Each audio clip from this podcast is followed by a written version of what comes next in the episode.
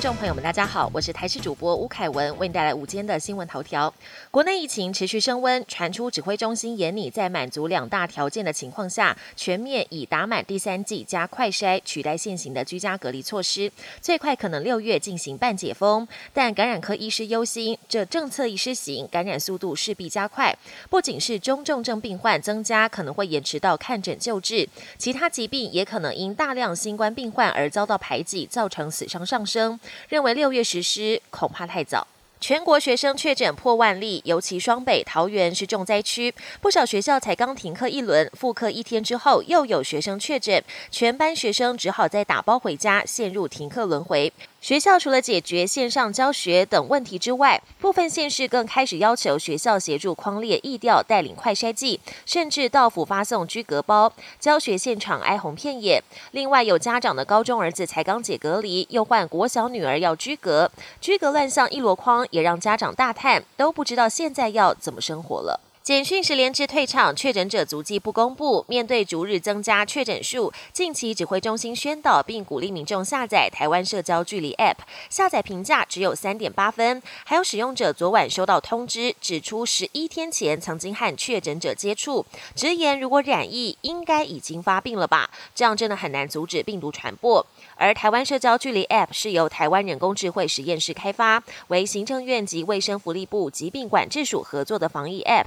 表示可以让民众更快速得知是否跟确诊者有接触史，已经被下载超过百万次。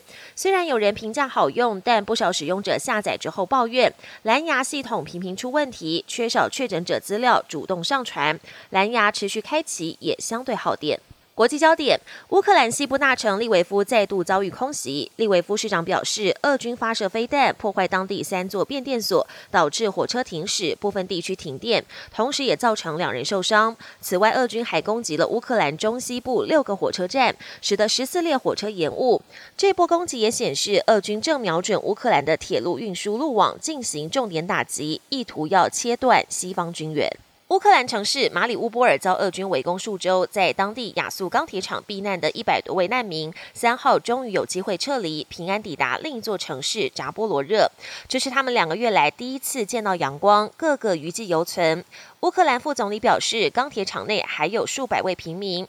亚速营副指挥官乐见撤离行动持续进行。另外，马里乌波尔市长表示，当地超过十万人遭俄军俘虏，强迫清扫瓦砾，还要他们为乌克兰同胞挖乱葬岗。美国联邦最高法院意见书草稿外泄，显示最高法院打算推翻保障女性堕胎权的罗素韦德案判例。